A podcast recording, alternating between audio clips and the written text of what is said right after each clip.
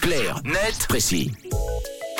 Et on décrypte ensemble, euh, nous, avec Tom, un sujet d'actualité, Clarnet Précis, qui a été retiré du marché ce matin. Qu'est-ce que j'apprends? Ah oui, un peu comme les iPhone 12 en France. Mathieu, la décision est tombée euh, ce mardi. Elle émane de l'Agence nationale des fréquences qui a estimé que les iPhone 12 dépassaient la limite de débit d'absorption spécifique. Alors concrètement, qu'est-ce que ça veut dire?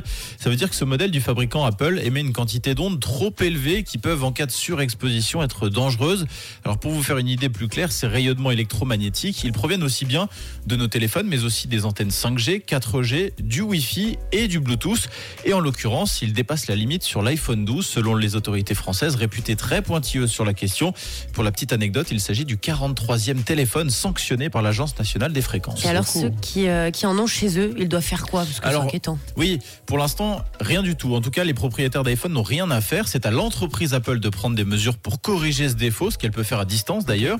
En revanche, en cas d'inaction de la marque à la pomme, les autorités françaises pourraient aller plus loin et rappeler tous les modèles mis euh, jusqu'à présent sur le marché. Cette mesure pourrait d'ailleurs s'étendre à d'autres pays en Europe. Et en Suisse, du coup? Alors en Suisse, le sujet est un peu au point mort, on va dire. Chacun se renvoie la balle. En 2019, suite à une interpellation de la conseillère nationale Martina Mons concernant les répercussions sanitaires de ces ondes sur les humains, le Conseil fédéral s'était penché sur le sujet et il avait conclu, je cite, que les fabricants devaient assumer cette responsabilité et qu'en raison du nombre de produits, la Confédération ne serait pas capable de contrôler la sécurité de tous les produits. Un groupe de travail avait quand même été mis sur pied l'année d'après, en 2020, et ce dernier avait estimé que les ressources techniques, humaines et financières nécessaires à la surveillance du marché n'étaient pas disponibles.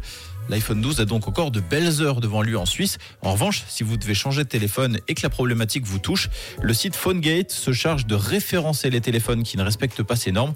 C'est toujours bon à prendre. Voilà, si jamais vous voulez faire réchauffer quelque chose, euh, comme au micro-ondes, vous le posez sur euh, votre iPhone 12. Par exemple, Tout œuf. simplement, vous pourrez réchauffer un potage. Merci Tom. Clarnet Précis est à réécouter en podcast sur rouge.ch. Parler d'actu, c'est aussi sur rouge.